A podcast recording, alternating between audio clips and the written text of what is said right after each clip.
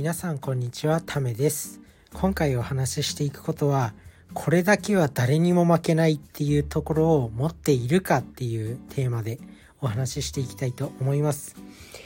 これなら誰にも負けないっていう分野ですね。どんなことでもいいんでその分野を持つとあの自信が湧いてくるよっていうお話です。なんで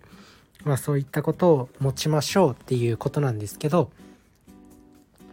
まあ自分自身は、まあ、正直なんか他の人よりあのずば抜けて頭がいいとかなんか頭の回転が速いとかそういったこともないしあのなんか筋肉があるとか運動ができるとかもうビビるほど才能がないないんですけどであの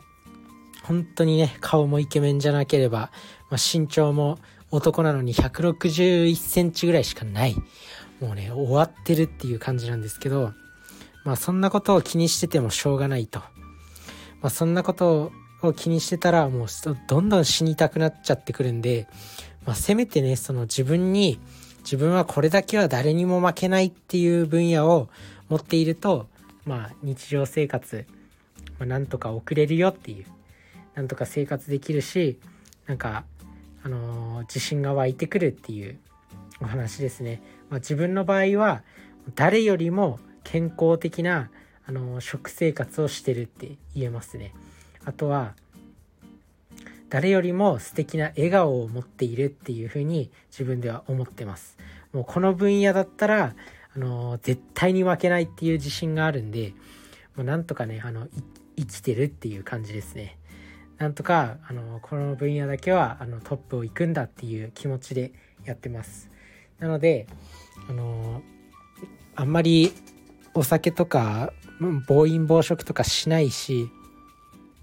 まあねたまにしちゃうんですけどそういった時は本当にあの何やってんだろうってう気持ちが落ち込んでしまうんですけど、まあ、そういったなんか自分自身誰にも負けないなっていう、まあ、どんなことでもいいんで、まあ、自分なんてそのまあ、の誰よりも健康的な食生活を送るっていうこと自体は別に才能もいらないんで自分がどう行動するかっていうこの選択だけなんで、